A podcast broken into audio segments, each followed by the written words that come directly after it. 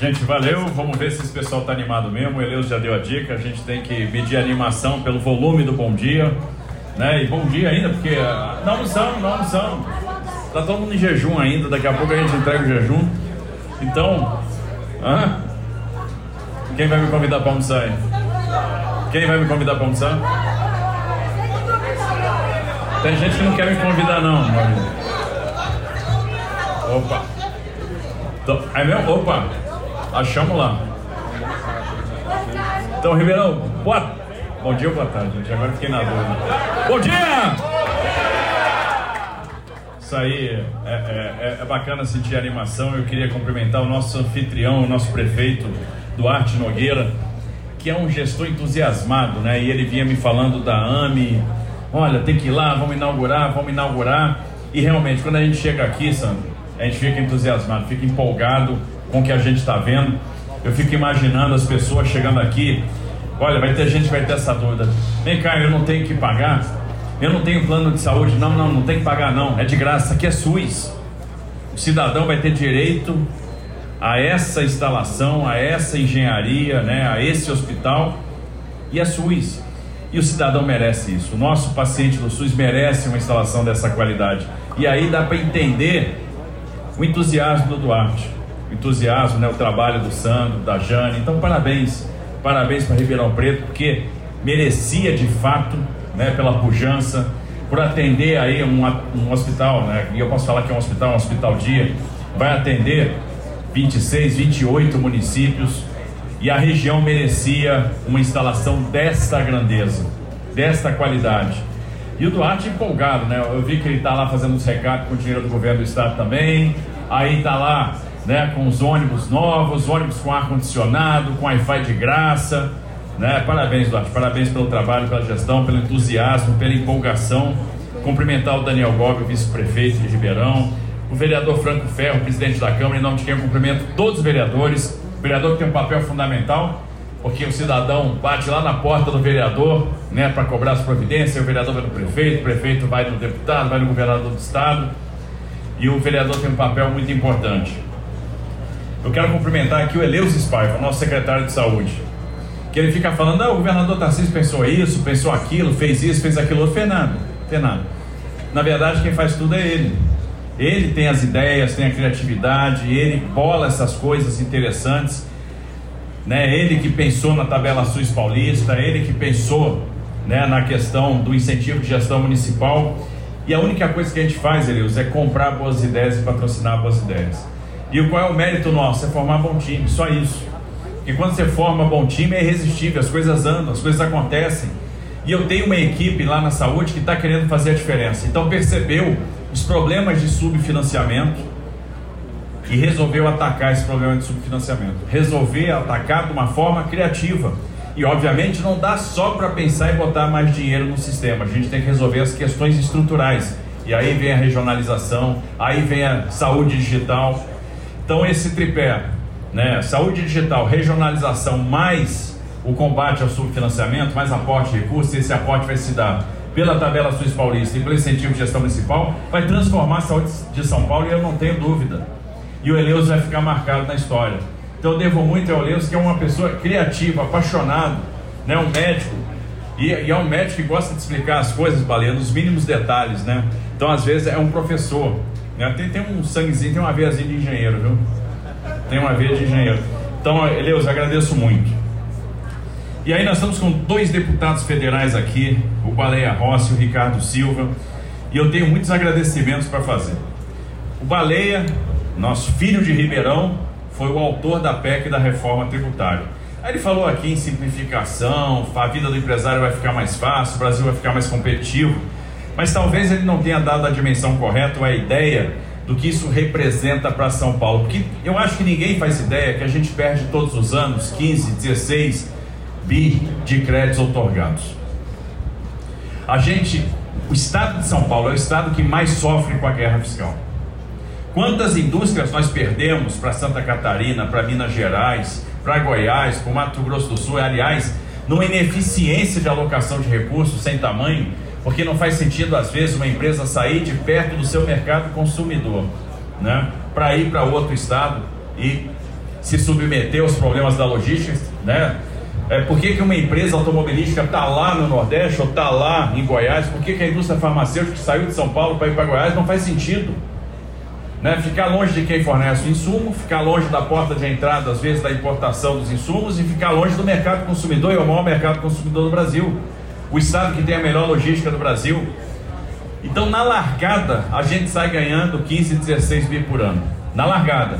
Só que essas empresas vão voltar a gente vai deixar de perder com a guerra fiscal e aí a potência disso vai chegar aí na casa dos 50 bi por ano.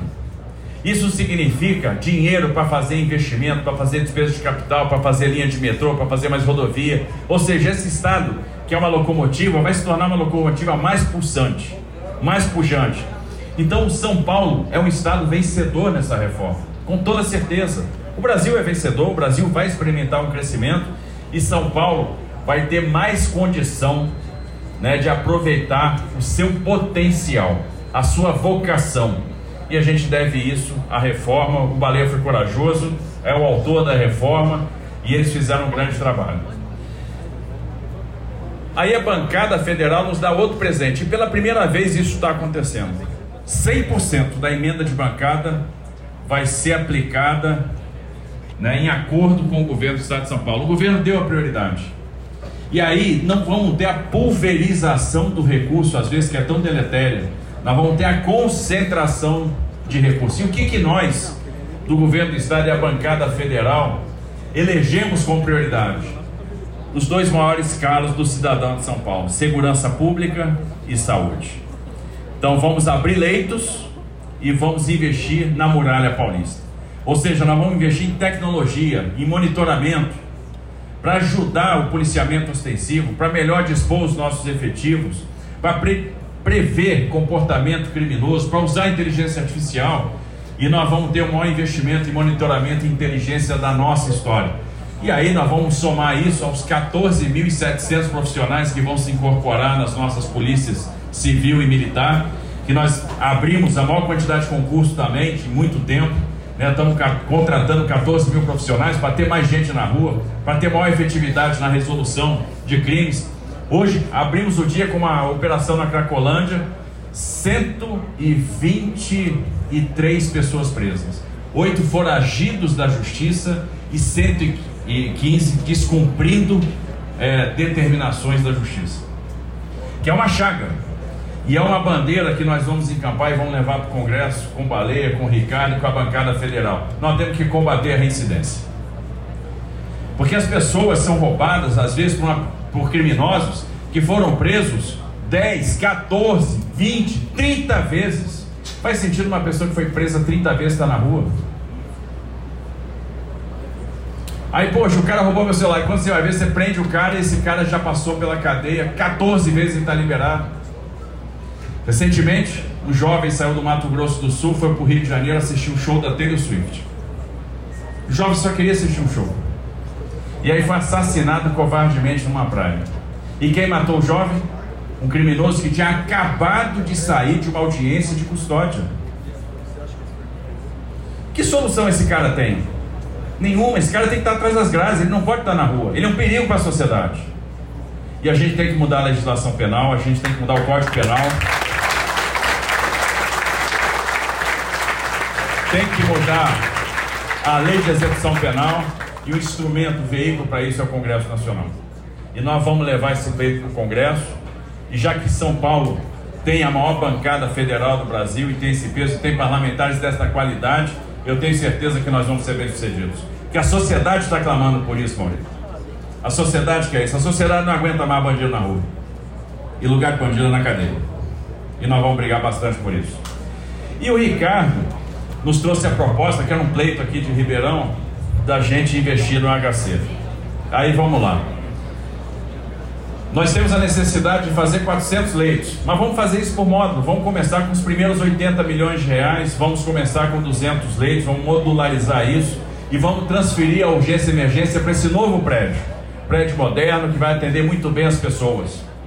Então nós vamos dar esse pontapé inicial e nós vamos começar ano que vem a construção. O projeto está ali com o Ricardo né, que é entusiasta. Olha lá, mostra para todo mundo aí, Ricardo. Olha lá. Ricardo está feliz com o projeto, nosso está sempre.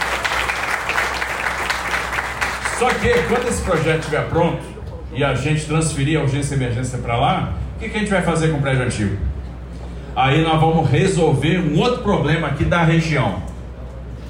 Trauma, ortopedia. E aí nós vamos reformar esse equipamento que nós temos, que está antigo, que está obsoleto, para ser um centro de referência em traumatologia e ortopedia aqui em Ribeirão Preto.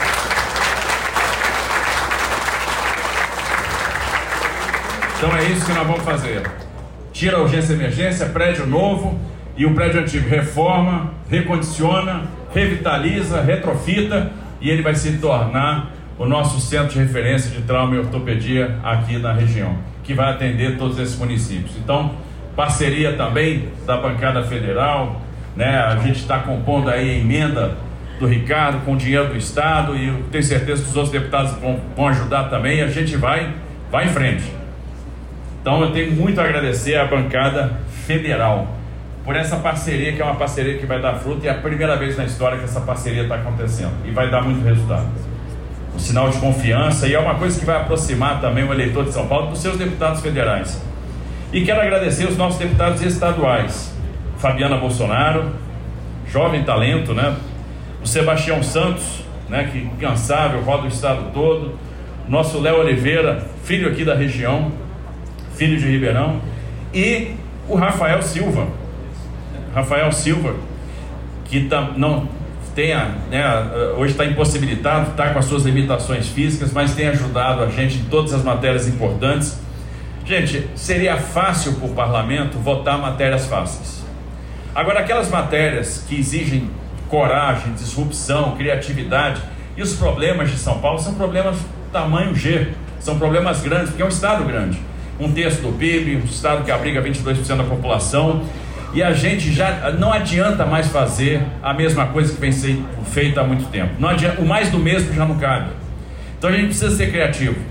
E aí vem reforma administrativa, aí vem Sabesp, etc. Temas difíceis. E aí a gente tem um parlamento corajoso, que entende o momento, né, que nos ajuda com a criatividade também, que nos dá boas ideias e que topa esses debates. Quem votou a favor da Sabesp não vai se arrepender, porque nós vamos deixar o maior legado da história de São Paulo no saneamento nosso. Porque a gente está falando de 70 bilhões de investimento em saneamento, a gente está falando em saúde, a gente está falando de universalização e com tarifa barata. A água vai chegar na casa de todo mundo. Vai ser o maior investimento da história do Brasil em saneamento básico, com todas as externalidades que o investimento em saneamento básico proporciona né, investir em saneamento é investir em promoção da saúde. Se a gente raciocinar a saúde dentro de uma lógica né, de integração horizontal, investir em saneamento é investir em promoção. Então a gente tem, eu tenho que agradecer muito essa bancada que é extremamente corajosa, que está extremamente conectada e que deu um show de política, um show de democracia e um show de coragem ao longo do ano de 23. E detalhe, levando investimento para a ponta, né, atendendo o prefeito, fazendo investimentos importantíssimos e a alegria dos prefeitos quando recebem esses recursos. Muitos desses prefeitos estão aqui, né? O doutor Ilcinho de Sertãozinho, o Alain de Dumont, o Silvio Buxera de Pradópolis. Aí Pradópolis me lembra aquela ferrovia Colômbia Pradópolis que vai sair do papel, o ramal ferroviário da Malha Paulista. O Zé Marcos, né? E seu bonito chapéu lá de Barrinha, né? Terra natal da, da, da Fabiana, o Silvio Faria de Caça dos Coqueiros, o Itamar Bueno de Cravinhos, o Ricardo de Santo Antônio da Alegria. Eu, eu e o Ricardo tivemos uma dificuldade de gravar um vídeo uma vez. Cadê o Ricardo? Que o Ricardo é essa alegria, né? Ele é o prefeito de Santo Antônio da Alegria. E ele é alegre desse jeito, então a gente ia gravar o vídeo e começava a rir, não parava de rir. Né? A gente tem uma dificuldade danada. Mas é, é sempre essa alegria aí. O Juninho Gaspar de Batatais, né, o presidente aqui da, da região, o Marquinhos de São Simão, o Alex Moretini de Cajuru, o Marcelo de Monte Azul Paulista, o Léo Capitelli de Serrana, tem uma tremenda vocação logística, né? Lá cortada pela nossa malha da, da VLI, né, Léo? Quero agradecer aqui o, o, Grupo Santa Casa de Franca, né, OS, gestora da AMA de Ribeirão, o Sidney Oliveira, vice-presidente, Nosso Thiago Silva, que não é zagueiro, é atacante, vai marcar muito gol aqui, né? Que é o nosso superintendente. Em nome de quem cumprimento, agradeço a explicação do Vilmar, o entusiasmo dele com todo o seu time aí. Parabéns, que vocês sejam muito abençoados, né? Vocês e toda a equipe, né? Que assume a gestão da AME a partir de agora. Gente entusiasmada. Gente, temos que tirar o chapéu para os nossos profissionais de saúde. A gente tem que dar uma salva de palmas bem calorosa para eles.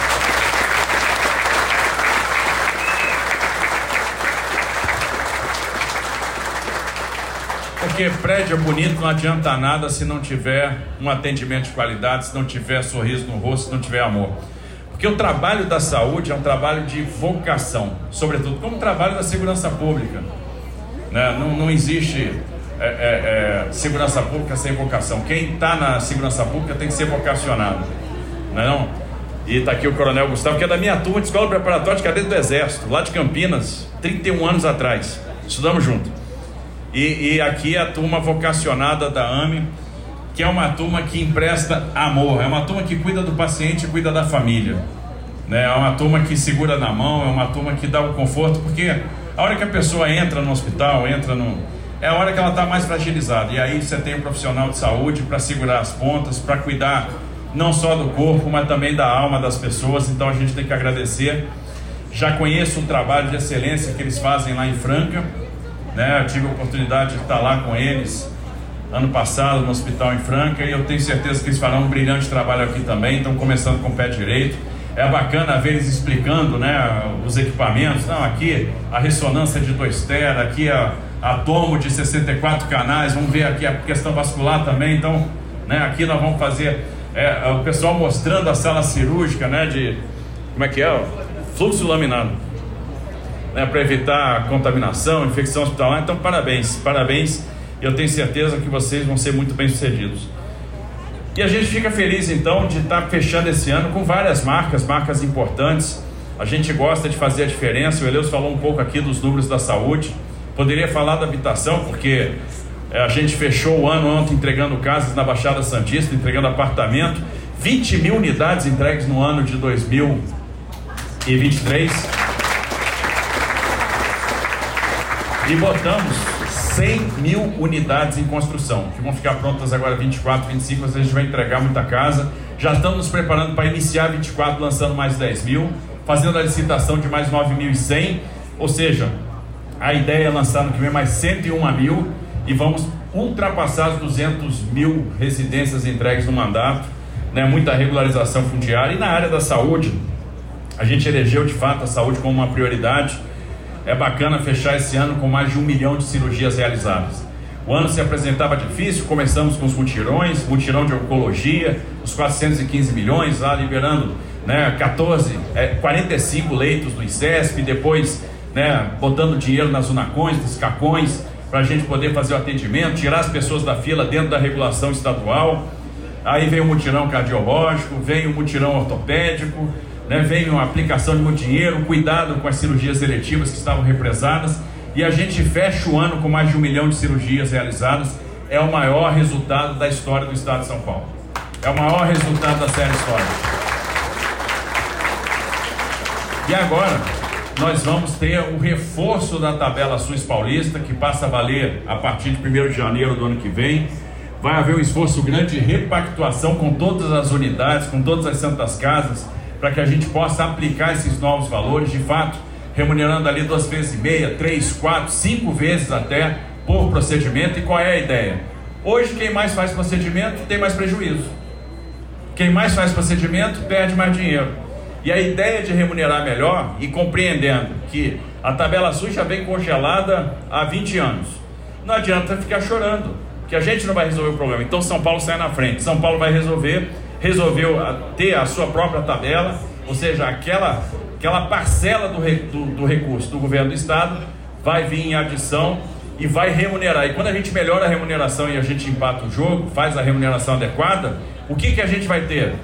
Ampliação dos procedimentos, ampliação da quantidade de leitos, mais gente. Então, se a gente fez um milhão de cirurgias esse ano, pode ter certeza que ano que vem a gente vai fazer mais ainda. E nós vamos tirando as pessoas da fila, nós vamos mudando a história dessas pessoas. Esse ano inauguramos o Hospital de Bebedouro, inauguramos o Hospital é, do Alto lá em Suzano. E ano que vem a gente inaugura o Hospital de Franca, né? a gente inaugura o Hospital de Cruzeiro, inaugura o Hospital de Peruíbe, o Hospital de Bertioga, o Hospital de Barueri. Ou seja, vamos começar o Hospital de Tapetininga, que é necessário, e por aí vai. Né? Começamos a obra aqui do HC de Ribeirão, e por aí vai. Tem muita coisa para ser feita na área de saúde e com isso a gente vai abrindo mais leito. Estamos terminando o ano com 1.600 leitos abertos. Sabe o que, é isso? 1.600 leitos abertos. Pega. Aqui é urgência e emergência, 400 leitos, né? Está falando de quatro hospitais iguais a isso, abertos esse ano. Então é bastante coisa. E é por isso que a gente conseguiu dar mais capilaridade, mais vazão àquilo que estava represado. E pensando realmente nas questões estruturais. Então vamos atacar sobre financiamento. Tabela Suíça Paulista, amplia a quantidade de leito, faz mais cirurgia, incentiva a gestão municipal para ajudar os prefeitos, aí é na veia dos prefeitos que aumenta o per capita. Então a gente sai de um per capita de R$ reais um per capita de 10 a 35 reais, a depender do nível de vulnerabilidade do município e obviamente vinculando isso à meta. Meta de quê? Aumento de cobertura vacinal, tratamento, né, a prevenção ao câncer de colo de útero, então a prevenção desse câncer que é o mal, né, a prevenção da diabetes, o controle da pressão arterial, a realização do pré-natal. Então isso vincula, vai estar tá, a, a, o repasse do recurso vai estar tá vinculado ao atingimento dessas metas. E aí o que, que a gente está fazendo? Investindo na atenção básica, porque quem investe mais em atenção básica tem que investir menos em urgência e emergência dentro de uma lógica. Vou gastar mais dinheiro e vou investir mais em prevenção, né, em promoção da saúde, para gastar depois menos em recuperação ou reabilitação. Essa é a ideia e é, é nisso que a gente está focado. Então, esse é o pilar do financiamento. E aí tem mais dois pilares que são estratégicos, que é o pilar da regionalização né, e o pilar da saúde digital. Regionalização vai ser outra revolução fundamental, porque quantos hospitais de pequeno porte estão subutilizados hoje? E o cidadão às vezes não sabe que aquela especialidade está disponível. E às vezes o município é tentado a ter todos os serviços e não funciona. Não é viável. Às vezes bate o prefeito para nós lá, vale, pô, minha maternidade, me ajuda aqui e tal. Prefeito, vamos fazer a conta, vamos ver quanto é que está custando o seu parto. E aí o parto está saindo 20 mil reais. E aí o privado cobra 5, digo, fecha sua maternidade, vamos mandar o pessoal privado. O que, que a gente tem que fazer? Então, quem é que nessa região vai fazer parte? Essa organização que a gente tem que fazer no sistema. E a regionalização vai trazer justamente isso, essa eficiência, para a gente não desperdiçar dinheiro. E obviamente vamos usar a tecnologia, porque a saúde digital vai ajudar também muito a atenção básica. Né? Vai ajudar muito a realização de procedimentos. E nós vamos começar com as nossas sede de região administrativa, né, com as nossas sedes DRS funcionando aí como polos para a saúde digital. Então a gente está muito animado, fechando aí praticamente o ano com uma grande entrega, um hospital bonito, um hospital eficiente, tudo foi pensado, tudo da melhor qualidade para fazer a diferença em prol do cidadão, em prol do usuário. Uma equipe aí amorosa que está aí entusiasmada, né? para esse início de operação e eu tenho certeza que vai ser uma bênção na vida de Ribeirão Preto e de todos os municípios da região. E o que eu desejo para vocês é um excelente Natal, um Natal em família. Eu sempre digo que é a oportunidade da gente lembrar do exemplo e do sacrifício de Cristo, que veio para resolver o nosso pior problema, que o maior problema do ser humano é a morte. Esse Cristo resolveu para nós na cruz. Né? E Cristo veio para dar esse, fazer esse gesto de amor, nos deu a lição de humildade, a lição da família, a lição do trabalho e desejo também um ano de 24 maravilhoso, cheio de saúde, que é o mais importante. E aqui vai ser realmente um local de restabelecimento, de promoção da saúde. Então, essa AME de Ribeirão é uma benção e cheio de vitória. Que vocês sejam muito abençoados no ano de 24. Obrigado por todo o carinho, obrigado pela consideração. Que Deus abençoe Ribeirão Preto.